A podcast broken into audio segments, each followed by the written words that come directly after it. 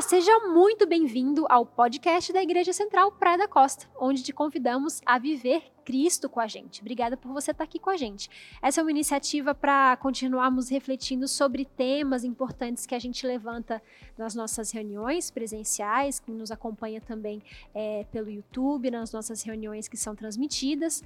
É, então, como eu estava falando, para você que acompanha a gente nos cursos presenciais ou virtualmente, como é o caso desse podcast, a gente está aqui de novo é, para falar um pouquinho sobre esses temas. Convido você a interagir com a gente nas nossas redes sociais, Instagram, YouTube, Facebook, todos arroba Central Praia da Costa. Temos também o nosso site, centralpraiadacosta.org estamos também nas principais plataformas de streaming, o Deezer, Spotify, iTunes. Você com certeza está ouvindo a gente por uma dessas plataformas. Obrigada por você estar tá aqui com a gente. Eu sou Marcele Ferrari, tenho o prazer de ser a host desse podcast e nós temos aqui hoje pessoas muito especiais para continuarmos falando sobre é, continuarmos falando sobre o tema que a gente já começou, né? Fizemos uma introdução no último é, episódio. Se você ainda não ouviu, convido você a ouvir o nosso primeiro episódio da série. Mas temos aqui hoje conosco JC, professor e gestor escolar. Tudo bom, Olá, JC? Bom dia, boa tarde, boa noite. Não sei que horas você vai estar Que hora você está ouvindo isso? Exatamente. Não tem problema. O importante é que está ouvindo. Graças a Deus. Vamos trabalhar junto aqui para poder tentar é, não dissecar, mas discutir um pouquinho sobre essa história de para uma outra ótica. Exatamente. Temos aqui com a gente também Anne Fonseca, que é estrategista comportamental. Oi, Anne. Oi, oi, bom estar aqui de volta com vocês. E temos também com a gente pastor Dani Bravo, que é pastor da Igreja Central Praia da Costa. Olá, tudo bem? Tudo bom e você? Como é que estão as coisas? Como é que você passou, ô Marcelo? Da semana passada até essa semana. Passei muito bem. O tempo Foi passou ótimo, rápido, passou né? rápido, questão de minutos. Foi maravilhoso, não é? De tempo, assim. Como voa, Tempo é né, relativo. gente? A gente está aqui reunido para falar sobre uma série especial. Se você ainda não assistiu, nós temos essa série gravada no YouTube. é, no YouTube da Igreja Central Praia da Costa. Foi uma série de é, sermões de mensagens que o pastor Dani fez. E o título dessa série é Esther, apesar da coroa. É, esse, esse título da, da série você já pode imaginar de qual história a gente está falando, né? Sobre a história de Esther e um pouquinho do contexto histórico é, de onde aconteceu esses, onde aconteceram esses fatos. No episódio passado a gente falou um pouquinho é, a respeito do contexto de onde vivia Esther, o antes da história, né, que, que nos dá uma base para a gente entender o que veio depois, que é o que a gente vai falar hoje, né? No episódio de hoje a gente vai falar um pouquinho sobre a história, sobre o fato em si, o que, que qual é o, o principal acontecimento, né, que, que ocorreu é, com Esther e com o rei Xerxes, com Mordecai. Nós temos aí também um personagem que vai entrar agora, que é Amã. A gente tem muitas pessoas que a gente precisa comentar hoje nesse episódio, mas a gente tem como base o livro de Esther, dos capítulos 3 a 6. Se você tiver aí com a sua com a sua leitura, com a sua Bíblia, pode acompanhar com a gente também. Mas a gente estava falando no último episódio é, demos todo esse contexto histórico, falamos sobre é, a recusa da rainha Vasti de é, comparecer perante o rei e seus convidados naquela festança lá de seis meses e depois de uma semana. Temos, falamos também a respeito do concurso, entre aspas, de beleza, que, que não era um concurso voluntário, né, até onde a gente entende, mas sim uma história de que envolveu muitas tragédias, onde moças foram separadas de suas famílias, de seus entes queridos e muitas delas vieram de muito longe, né, para concorrer aí, talvez não de maneira voluntária, ao cargo de rainha, né? Então a gente viu todo esse contexto e entendemos, é, fizemos essa desconstrução do conto de fadas, que entendemos que na verdade não foi um conto de fadas, né? Não era simplesmente eram simplesmente meninas que queriam ser rainhas, né? Elas viveram é, capítulos terríveis assim nas suas vidas. Então a gente agora nesse episódio quer falar um pouquinho mais a respeito do que de fato aconteceu depois que Esther foi coroada rainha, né? Essa coroação de Esther aconteceu no final do capítulo 2, foi isso? Exatamente. No final do capítulo 2, ela é escolhida nova rainha, já no sétimo ano de Xerxes, então a gente já tem um salto na história. E agora a gente vai saltar de novo, porque rainha foi escolhida, desculpa, Esther foi escolhida rainha e passou. Passou um tempo. E aí a gente mencionou no, no episódio anterior porque os primeiros capítulos eram uma introdução à história, uma contextualização, na verdade, Uhum. mas que o livro era sobre um episódio. E a partir do capítulo 3 que a gente tem de fato a construção do episódio em si. Então agora a gente começa a entrar mais no assunto da história do livro, que é quando surge um novo personagem que imediatamente se torna protagonista, né? Que é o Aman. Surge do nada e já ganha protagonismo total. Esse, o Aman, me parece aqueles caras que a gente vê em filme, né? Assim, o cara que parece que tava. é, isso é uma impressão minha, tá? Parece que ele tava ali trabalhando nos bastidores, tipo assim, comprando as pessoas. Do nada o cara, puf, eu É sou. É, eu não, eu não sei- porque ele surge do nada, né? Não, não, não tem um contexto de Amã, assim como fala de, de Mordecai ou de Esther ou do Rei Xerxes. Amã é o cara que surge assim, parece que, né? Do nada, e aí o cara chega lá e virou. o- Ele era o quê? O equivalente a um, um primeiro-ministro? Ele era o segundo abaixo do rei, né? Naquela, naquele contexto, né? Exato. Pode falar, pode falar. Ele era o segundo, mas uma coisa que me, eu refleti enquanto vocês falavam aqui, embora ele tenha surgido do nada, já fica muito claro, logo no início do capítulo 3, tipo, que ele era do perfil do, ri- do rei. Uhum. Egocêntrico, mimado e gostava das coisas do jeitinho dele. Por que isso? Logo no início do capítulo 3 conta que é, ao ser eleito o segundo no reino, né? Então o segundo cara abaixo do rei era quem mais mandava, era ele. É, a ordem do rei é que as pessoas se curvassem perante ele. E Mordecai, o tio, o, o primo de, da rainha Esther, né? Não se curvava. Só que sabe aquela coisa dos amiguinhos doídos? Dos colegas que, tipo, por que, que eu tenho que fazer e você não? Os- conta aqui no início do capítulo 3 que os oficiais do rei ficaram encucados. Tipo, por que, que Mordecai não se. é, não, não, não faz reverência, né? A Amã quando ele passa. Essa é a ordem do rei. E perguntavam para ele. E diz que o motivo que Mordecai dava era: eu sou judeu. E um dia os oficiais do rei cansaram. Falaram: nós vamos contar para Amã que Mordecai não tá se, curvo- se curvando a ele. E nós vamos dizer o motivo. A gente quer ver se pelo fato dele ser judeu alguma coisa vai acontecer ou não. E aí os amiguinhos vão lá, amiguinhos entre aspas, né? Que não sente bem figurado, exatamente. Eles vão lá e contam: "Ó, você tá sabendo que a mãe é o cara que quando você passa ele não se curva, ele não se prostra diante de você, porque ele é judeu, esse é o argumento dele. E é isso que tá escrito aqui. E aí a mãe já fica virado no giraia aqui. ó. É outro igual a gente viu no Eu tenho uma percepção de Amã, porque vou tomar a liberdade de ter uma percepção um pouco diferente. Aí, ó. Por favor, Aí, vamos lá. não pode. Já vai começar na treta. É, não. A gente tá aqui para poder polemizar. Mas não é muito, não é muito polêmico, não. Minhas polêmicas são rasas. Piada interna. Aí a- a- a- eu percebo. a- você fez um paralelo entre a mãe e o rei, e todos eles são apegados às posições, né? Sim. Só que eu percebo que eles têm personalidades um pouco diferentes, porque tem aquele assim, o manipulador e o manipulável, né? Ah, sim. Uhum. Aí, é, nesse ponto, o rei eu acho que ele é aquela figura que a gente percebe como meio bobão. É aquele que você É vai. a massinha de modelar. É, você vai, você vai ah, se aproveitando da- da- das fragilidades dele e ele é extremamente manipulável. Não é à toa Sim. que os ministros dele manipulavam toda a situação. Só que a, a Amã era aquele, era aquele cara que ele era o manipulador, mas era o manipulador Sim. da situação. Uhum. Então ele, ele queria, gostava, fazia questão, ele massageava o poder, entendeu? Ele massageava as posições.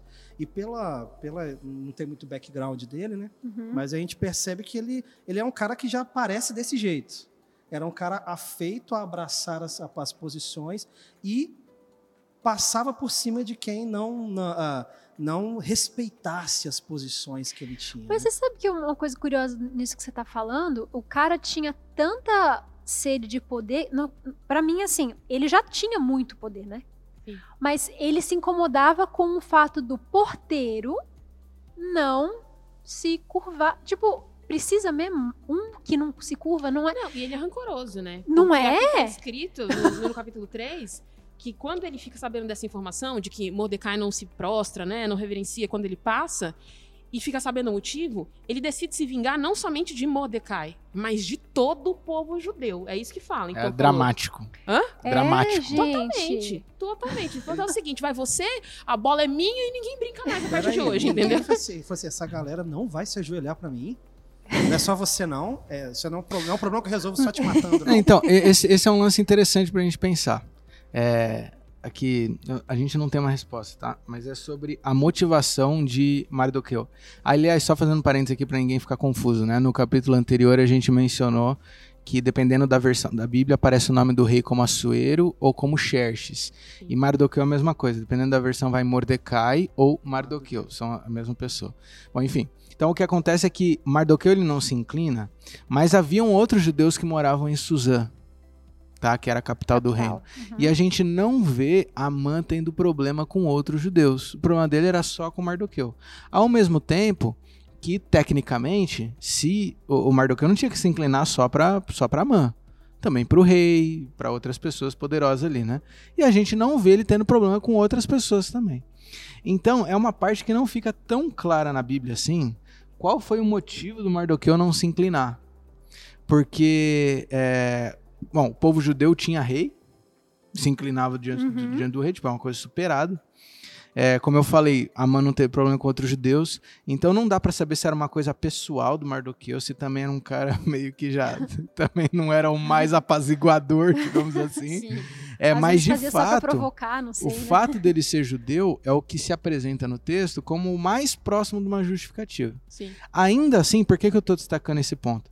Porque isso mostra que não há justificativa alguma para Amã, primeiro, se irritar com Mardoqueu a esse ponto, segundo, de transmitir para toda uma nação. Não tinha nada a ver.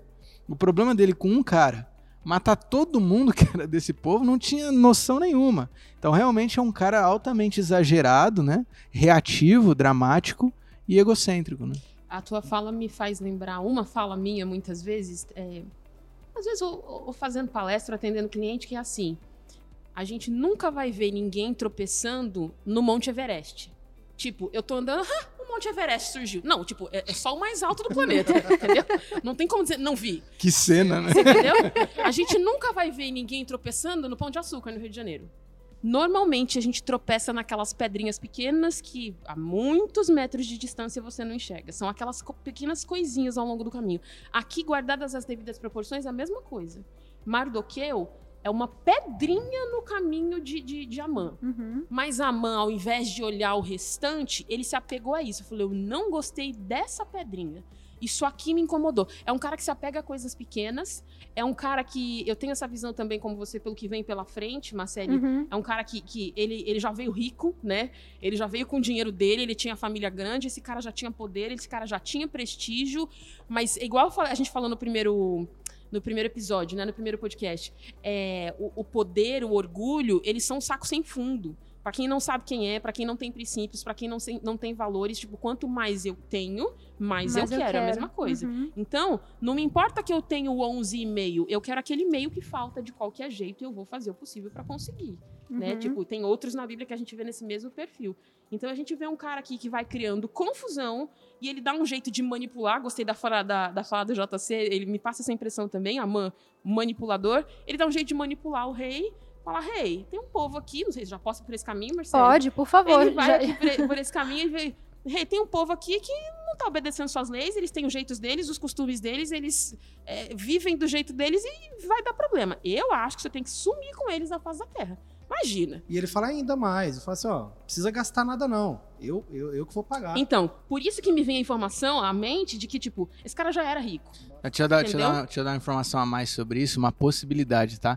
Porque a única referência que nós temos de Amã é que ele era filho de um cara chamado Medata, e ele era Agagita. Se a gente olhar para 1 Samuel capítulo 15, verso 8, havia um cara chamado Agag, Agag, exatamente o nome dele, que era rei dos Amalequitas. Então, quando fala que ele é Agagita, é possível que ele seja Amalequita, mas dessa linhagem real dos uhum. Amalequitas. Então, por isso, talvez um sangue um pouquinho mais nobre, ainda que não persa. Uhum. E já chegou chegando, né, lá no, no reino. Ah, você ia falar, já tá assim. chegou chegando no rei, oferecendo, que eu falei, oferecendo uma, uma grande soma de dinheiro para poder sanar essa personalidade, né? A gente pode falar que ele era cruel.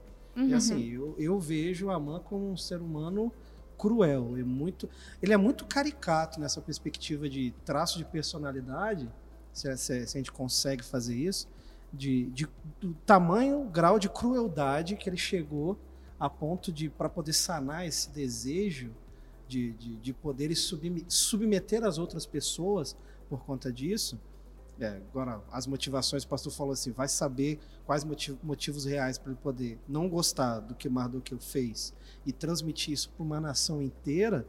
Você, a gente pode perceber o quanto isso foi uh, importante nesse momento para que Esther se tornasse protagonista, começar a se tornar, né, de se desenhar esse protagonismo, porque ele já toma uma atitude agressiva e o rei da carta branca vai lá e faz. Mas esse rei da carta branca para todo mundo que parecer que tá, tá, servindo. Se você só parecer que tá servindo a ele, você tem carta é, branca, é, entendeu? ele já ficou feliz e já te pode fazer. Ah, é lá. igual o cachorrinho, abana o rabinho tá tudo certo, entendeu? a atitude de Amã me lembra um verso da Bíblia que eu não lembro agora o texto, pastor se lembrar, se alguém lembrar quiser falar, que diz: Pois aquilo que o homem semear, isso também se fará. Uhum. Amã colheu exatamente tudo que ele plantou. A gente tem mais um episódio pela frente, então uhum. a gente uhum. vai explorar, eu sei um pouco mais disso depois. mas tudo o que Amã plantou foi exatamente isso, aquilo que ele colheu. Então é importante da gente trazer, né, refletindo para nós, assim, o que, que eu estou plantando, o que, que eu estou semeando na minha vida, em todos os aspectos. Uhum. É, qual é a qualidade das sementes que eu planto nos meus relacionamentos, no meu relacionamento com Deus, nas pessoas, no meu trabalho o tempo todo. Porque não tem como eu plantar abacate e nascer tomate. Uhum. Não tem como plantar laranja e nascer melão.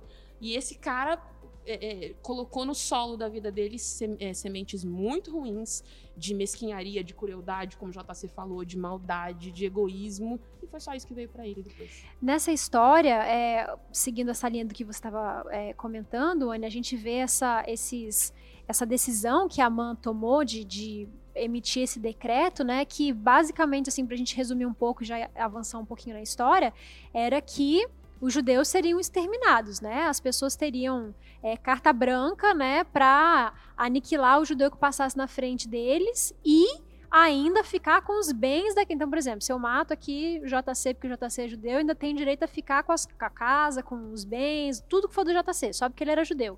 Então, corre o risco do povo judeu ser exterminado, né, ou sobrar um ou outro, mas enfim. Aí eu quero trazer já a gente avançar a história para o um momento onde onde Mardoqueu percebe a gravidade da situação e ele avisa Esther. Porque eu acho, assim, né, pelo que a gente entende, é, até do que a gente comentou no, no primeiro episódio, Mordecai não tinha contato mais com Esther, assim, né? Porque ela estava lá, a rainha e tudo. Então, assim, era uma. Eles eram parentes, mas eles não se comunicavam diretamente. Então, estava rolando essa coisa aí do decreto e Esther, capaz de nem estar tá sabendo. E aí, o que acontece? Mardoqueu, gente, sou judeu, Esther é judia, vão matar a gente, porque, né? Né? Somos judeus, né? Então, assim, eu, eu, eu queria trazer essa. jogar essa essa reflexão aqui pra gente, para ver o que, que vocês acham. Como é que estava a cabeça de, de Mardoqueu nessa, nesse momento, onde ele vira para Esther e fala assim, Esther, o que, que você pode fazer aí, cara? Porque vão ferrar com a nossa vida, entendeu? Eu acho que ele fez o que a maioria de nós faríamos no lugar dele uhum. e que a gente uhum. faz hoje em dia. Tipo, eu sou amiga do pastor da igreja, ele pode resolver minha situação. eu vou mandar um WhatsApp, pastor Dani. Ou vou para a esposa do pastor Dani, a primeira dama, resolve para mim. Eu vou para o diretor da empresa que eu tenho amizade, o diretor da escola. Gente, guardadas as devidas proporções, o cara uhum. fez a uhum. mesma coisa. Eu falei, peraí, ó. Eu sou parente chegado, parente íntimo da rainha. Eu vou falar com quem pode me ajudar a resolver. Pode fazer o paralelo, mas olha só o que diz aqui no, no Esther 3, é, verso 15. No finalzinho do verso 15. O rei e Amã se assentaram para beber enquanto a confusão se espalhava pela cidade. Isso é doido. Então, assim, tem, você tem essa cena, então a gente faz essa, o circo tá essa cena. É, o circo é. Tá essa cena. O rei e a mãe bebendo e assim, assim, o pau quebrando nas, nas uhum. províncias porque a, o decreto era lido em público e assim, a, a confusão virava generalizada, quase um, um Armagedon persa, todo, mundo correndo para lá e para cá, e uhum. assim, sem saber o que ia acontecer. Aí, assim, de, de, nesse parênteses dessa cena, constrói a cena aí de Mardoqueu chegando para Esther pra gente. Exatamente, né? Ele já rasgou as vestes, pôs cinza na cabeça, e aí a Esther fica sabendo disso, ela fica preocupada, manda roupa, ele não aceita, manda um funcionário lá, descobre o que está acontecendo. Porque lembrando, né, como o Dani destacou no primeiro episódio, ainda que nessa época, ninguém sabia que eles eram judeus, uhum. né? E ninguém sabia que eles eram parentes, então continuava tudo na surdina ainda. Ela já estava é. com a coroa na cabeça, mas ninguém sabia da verdade, né? Então ela fala, vai lá, busca informação. Aí tem, tem outra não perca seu raciocínio, como diz o craque Neto. mas é só mostrar como também esses caras da nobreza viviam num mundo paralelo. Porque tava lá a galera, como o JC mencionou, bebendo e de boa enquanto o circo pegando fogo lá fora. E a Esther também não fazia ideia do que estava acontecendo. Sim. Então tava lendo tudo isso e a Esther. Tanto que ela tava, ué, o que, que o Mardoqueu tá lá? Que nem você falou, né? É, Andando meio seminu lá, com o cinto na cabeça, tá louco? Manda vestir o cara lá, o que, que tá acontecendo com ele? Quer dizer, quando chega a notícia, é a primeira vez que ela ouve, e ela é a rainha. Então realmente vivia num paralelismo assim Alienada, absurdo, assim, né? ela não- Mas isso me, vem uma- me gera uma frase na cabeça, pastor Dani, que é a seguinte, enquanto você fala. Esther era rainha, mas ela não reinava. Não, a rainha, claramente em Vasti, já fica claro isso, que a rainha era só mais um dos súditos. Sim, exatamente. Só tinha uma função ela diferente. era só mais um- uma figura na história, era só mais um personagem, entendeu? Uhum. Então, ela era rainha, ela tinha coroa, mas ela não reinava. Não tinha poder nesse sentido nenhum nesse momento. Não era como talvez outras rainhas ao longo da história que a gente pode ver na Bíblia. Nada disso. Então ela morava dentro do mesmo ambiente físico, digamos assim, mas ela não sabia de absolutamente nada. Tanto que, é, para saber das, entre aspas, fofocas, né, dos acontecimentos, veio de fora. O que que tá acontecendo? Eu não sabia de nada disso. no podcast anterior eu falei a respeito da, da- da construção das imagens que a gente tem a partir das nossas próprias referências, né? E às vezes a gente tem muita dificuldade para abstrair uma situação, ou a gente às vezes faz uma leitura equivocada por conta de, dessa referência. Assim, como assim? A rainha tal? Não, porque a nossa referência de rainha hoje midiática, é a Rainha Elizabeth, a Rainha da Inglaterra, né? Uhum. Então a rainha na Inglaterra ela tem muito poder, muita, muita participação. É, a gente fala, longeva, vai saber quantos séculos aquela mulher está vivendo. Longeva é pouco, muito, muito longeva. Mas aí a gente traz essa perspectiva de poder e de protagonismo de rainha para Esther, nesse contexto extremamente machista, que não era verdade, como o pastor falou. A- assim, rainha era meramente figurativo, né? É, no paralelismo aqui da, da Inglaterra, né? é, a rainha Esther era como o príncipe Philip, né? Que é rei, mas é príncipe, na real. Sim, então é. é, Exatamente. é meio que a mesma coisa. Exatamente. Exatamente. E nessa, nesse contexto que a gente está comentando aqui, é, a gente comentou, né, que Mardoqueu então vai para Esther e- e fala com ela e tudo, mas a, a, a resposta de Esther é uma coisa que essa primeira é uma coisa que foi um pouco intrigante, né? Que ela falou assim, ó, não tem nada com isso aí não. Tipo, tô de boa. Ela não falou, vamos agir e vamos salvar o nosso povo, que coisa linda, sou uma heroína. Não. Ela ficou. É, ela não, ela não, ela não, não tomou a frente a princípio, né? Eu vejo um pouco diferente, Marcela. Eu não vejo necessariamente uma mulher falando eu tô de boa. Uhum. Eu vejo uma mulher humana dizendo que tá com medo. Uhum. Porque ela até coloca aqui, né, gente, todo mundo sabe como é que funcionam as regras aqui, os oficiais. E se o reino chamar, ó, rolem as cabeças. Então, na verdade, pelo menos pra mim, a, a, a primeira impressão que eu tenho é, tipo, era uma mulher com medo. Porque ela era casada com um cara instável. E que não tinha nada que ela podia fazer a princípio, assim, não, se eu fizer alguma coisa vai dar resultado. Ela sabia que A Podia primeira não dar, reação né? dela é se abster. Uhum. Eu acho que outro ponto pra colocar também é talvez na primeira, uma coisa que eu tava pensando aqui agora, talvez na primeira fala não tenha também caído a ficha da, Da gravidade. gravidade. do assunto. Uhum. Se é a primeira vez que ela tá ouvindo do assunto, pode ser que ela, tipo assim, ih, tem um problema acontecendo, mas do tipo assim, ó, infelizmente, quanto a isso, eu, eu sou rainha, mas não é isso que você tá pensando não, eu não tenho como fazer muita coisa. Uhum. E aí a bronca de Mardoqueu também vem com a intensidade do, peraí, você você não entendeu o que tá acontecendo. Uhum. Ela morava numa bolha, né? Ela era rainha, mas tipo, ela tava ali pra ser perfuma- perfumada, banhada, atendida e alimentada. Ela vivia numa bolha. Então ela realmente não tinha noção. Eu, eu gostei dessa linha aí, não, provável não fazia noção da gravidade completa. Uhum. Até que, né, o tio chega para o tio. O primo chega pra ela e fala: Amiga, você não tá entendendo, linda. Vai rolar todas as cabeças, inclusive a sua. E aí vem a, a frase, né? Será que não foi por isso, para esse tempo, que Deus coroou rainha? Será que não foi por esse momento? E eu acho que essa frase dele pode ser, ser vista com muitos aspectos. Pode ser uma ameaça, é, tipo, oh, você só tá aí por conta disso. Mas pode ser também uma reflexão, e que eu acho clara e acho real, é, no sentido de, tipo, para que, que Deus me colocou onde eu tô? Na igreja onde eu tô, no trabalho onde eu tô, no bairro onde eu moro. No, no... Por que Deus me permitiu estar onde eu estou hoje? Será que não é para num tempo como hoje eu ser bênção, eu ser fazer a diferença, eu agregar, eu fazer o que posso, eu contribuir do jeito que eu posso? Então, ela tinha, na verdade, apesar de muitas limitações, um poder que nenhum outro judeu tinha. Uhum. Então, por mais risco- riscos que essa mulher corresse, ela era a única judia capaz de chegar para falar diretamente Ela com tinha o uma rei. Exatamente. Exatamente. Tem uma. Vocês estão falando aqui, eu estou tentando acompanhar aqui, o capítulo 4 de Esther, na tradução da linguagem de hoje, versículo 11. Aí a, a Esther mandou Ataque, né, que era um servo, entregar a seguinte mensagem a Mardoqueu a Mordecai. É do conhecimento de todos, versículo 11 do capítulo 4. É do conhecimento de todos, desde os servidores do palácio até os moradores de todas as províncias, que ninguém seja homem ou mulher pode entrar no pátio de dentro do palácio para falar com o rei, a não ser que tenha recebido ordem para isso. A lei é esta: quem entrar sem licença do rei será morto, a não ser que o rei estenda o seu cetro de ouro para essa pessoa. E já faz um mês que o rei não me manda chamar. Quando recebeu a, a, a mensagem de Esther, aí vem o. Vem o. o Mordecai mandou segui, o seguinte recado para ela: Não pense que por morar no palácio só você entre todos os judeus escapará da morte. A gente pensa que parece assim, parece que eles estão conversando cara a cara, né? Uhum. Mas ele, só por mensageiro. Só mensageiro. por mensageiro, só por mensageiro. Então Esté estava assim completamente alienada ao que estava acontecendo, mas a gente não sabe todo o contexto. Ao meu ver, ela já tinha até a, não sei quanto tempo se passou desde quando ela tem, tem essa referência, quanto tempo ela se passou como rainha já coroada até acontecer esse fato? Foi no ano Não sei. No ano sétimo ela foi coroada, não é isso? Sim, no sétimo sim. ano que ela estava lá, mas eu não, não consigo foi no Sim, foi no décimo segundo ano de Xerxes que a Amã tomou a decisão. Tá lá no então verso 7 então, do capítulo 3. paparicada como rainha uhum. figurando ali. Pode uhum. ser também que ela já estava meio assim... Acostumada com a realeza, né? É, já, já se habituando com esses procedimentos. Sabe os trâmites. É, é, os trâmites reais. Ei, calma, calma aí, você você me criou quase como meu pai, né? Uhum. Mas você não pode entrar aqui e tal. Tinha até um mês que o Rino me manda me chamar. Aí o Mardoqueu, você não sabe, você tem cinco anos que você está aí, você não está sabendo o que está acontecendo. Uhum.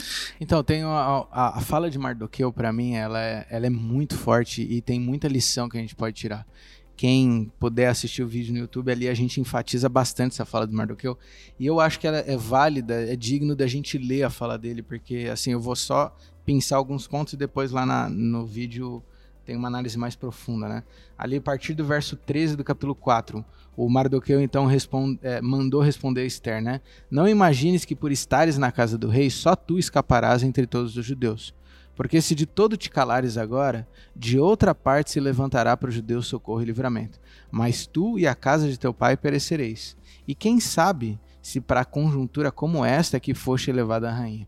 Então, alguns pontos que me chamam a atenção. Primeiro, o que o JC já, já mencionou, que é o fato de que ela precisava entender que estar dentro do castelo, nesse momento, não ia significar mais a bolha, não ia proteger ela desse mal. Primeira coisa. Segunda coisa, agora já em termos de lições práticas, né? Para mim essa frase é muito forte.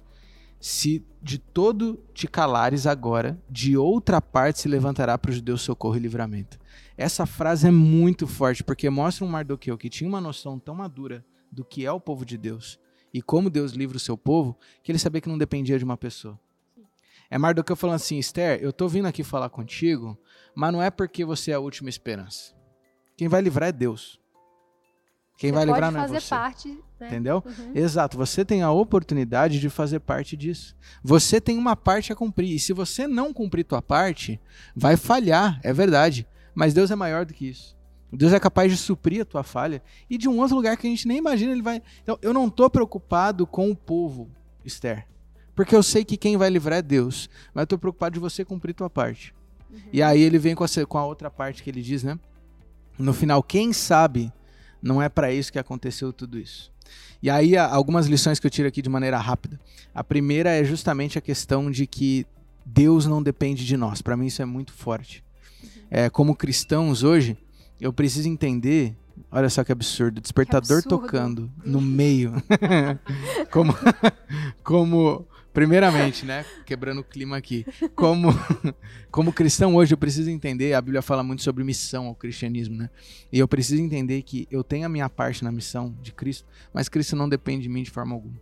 Se eu, Dani, que tenho o meu chamado, eu falhar, Deus vai dar outro jeito. Ele vai levantar outra pessoa. A, a, a obra de Deus é maior do que eu mas eu tenho a oportunidade de fazer parte disso.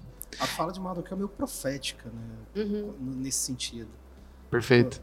Aí, assim, eu vejo até mesmo assim, uh, quase como Deus falando com Esther nesse momento, através de Mardoqueu.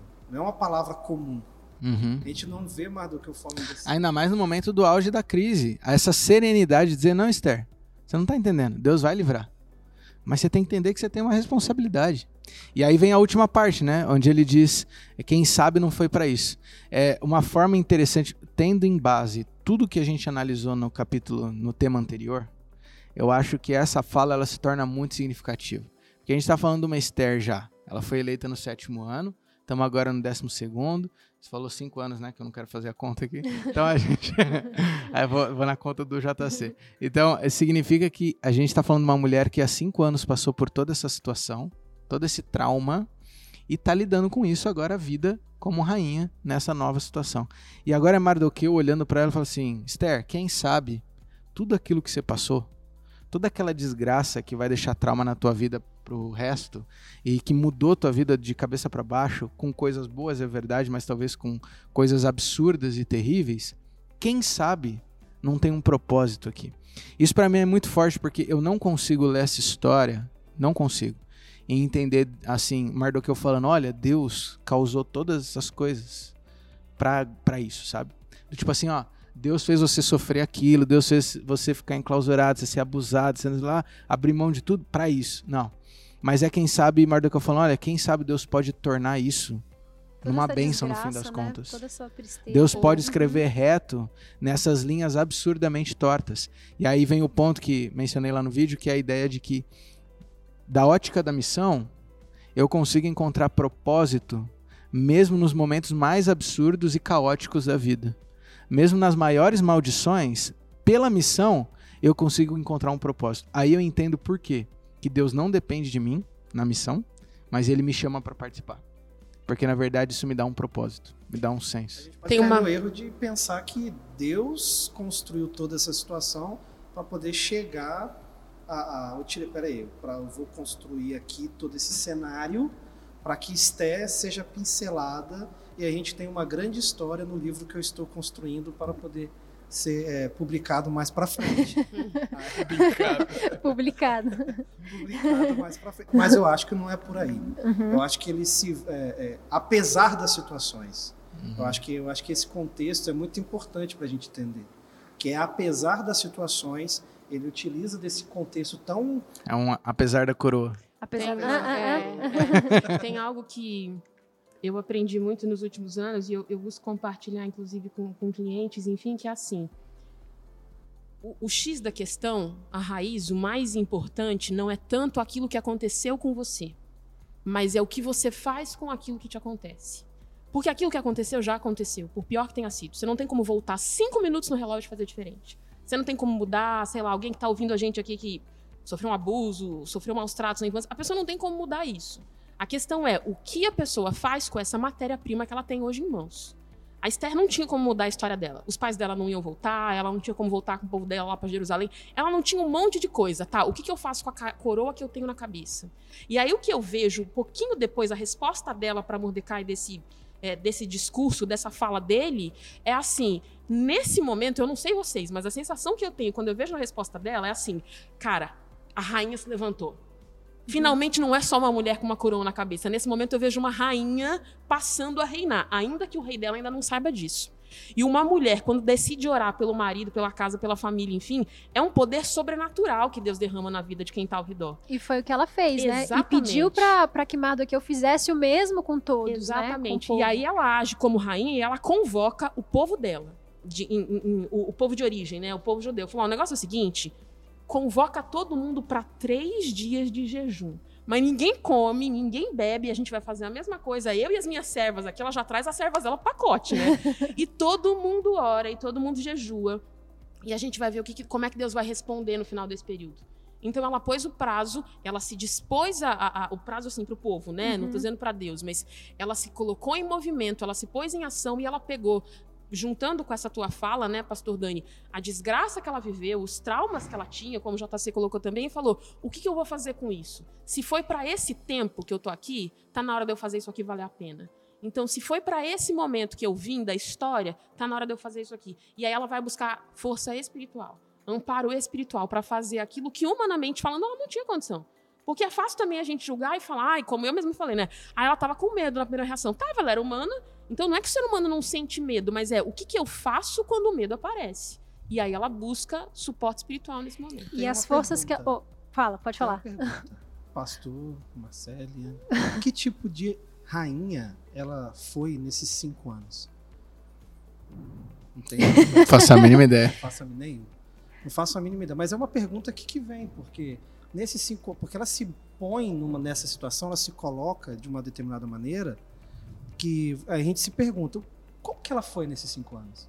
O que, que ela estava fazendo? Depois de toda essa tristeza e tragédia pelo qual ela foi coroada, a forma como ela foi coroada, vem essa pergunta. Depois, nesse, no primeiro ano, no segundo ano, será que ela foi a rainha que o rei queria?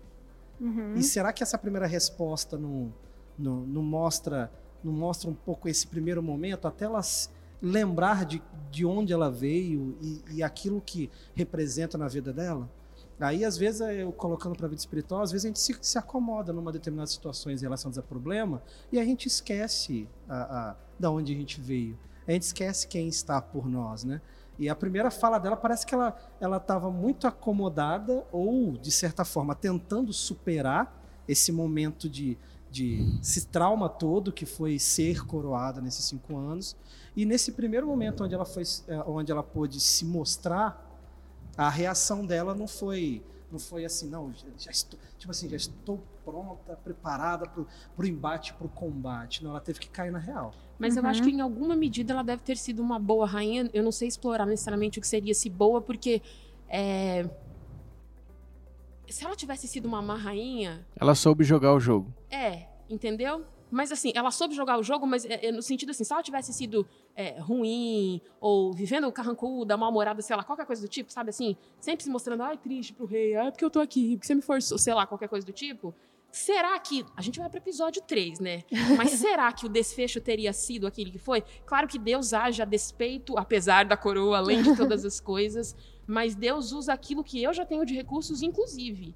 Então, é olhando e vendo, tipo, vai, voltando o paralelo que eu fiz, acho que foi no episódio 1 com, com José do Egito, tipo, o cara mesmo na prisão, mesmo no poço, mesmo não sei o que, é, tipo, ele foi fiel ao Senhor. Então, quem olhava pra ele, por pior que fosse a situação dele, o cara era fiel. Quem olhava pra Esther nesses cinco anos, eu acho que também via, em alguma medida, uma mulher com princípios, com valores, enfim, imagino. E Só, essa. só, só um último ponto, Vai lá. já, já te trago só para terminar aqui.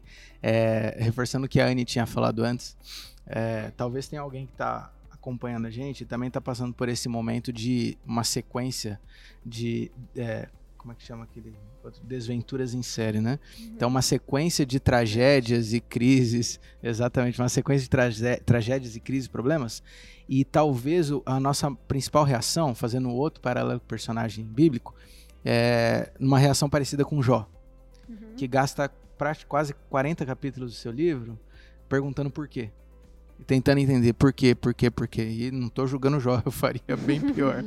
Mas é, talvez em Esther a gente encontre uma outra forma de lidar com isso. Que ao invés de perguntar o porquê, é entender como Deus pode usar isso para um propósito.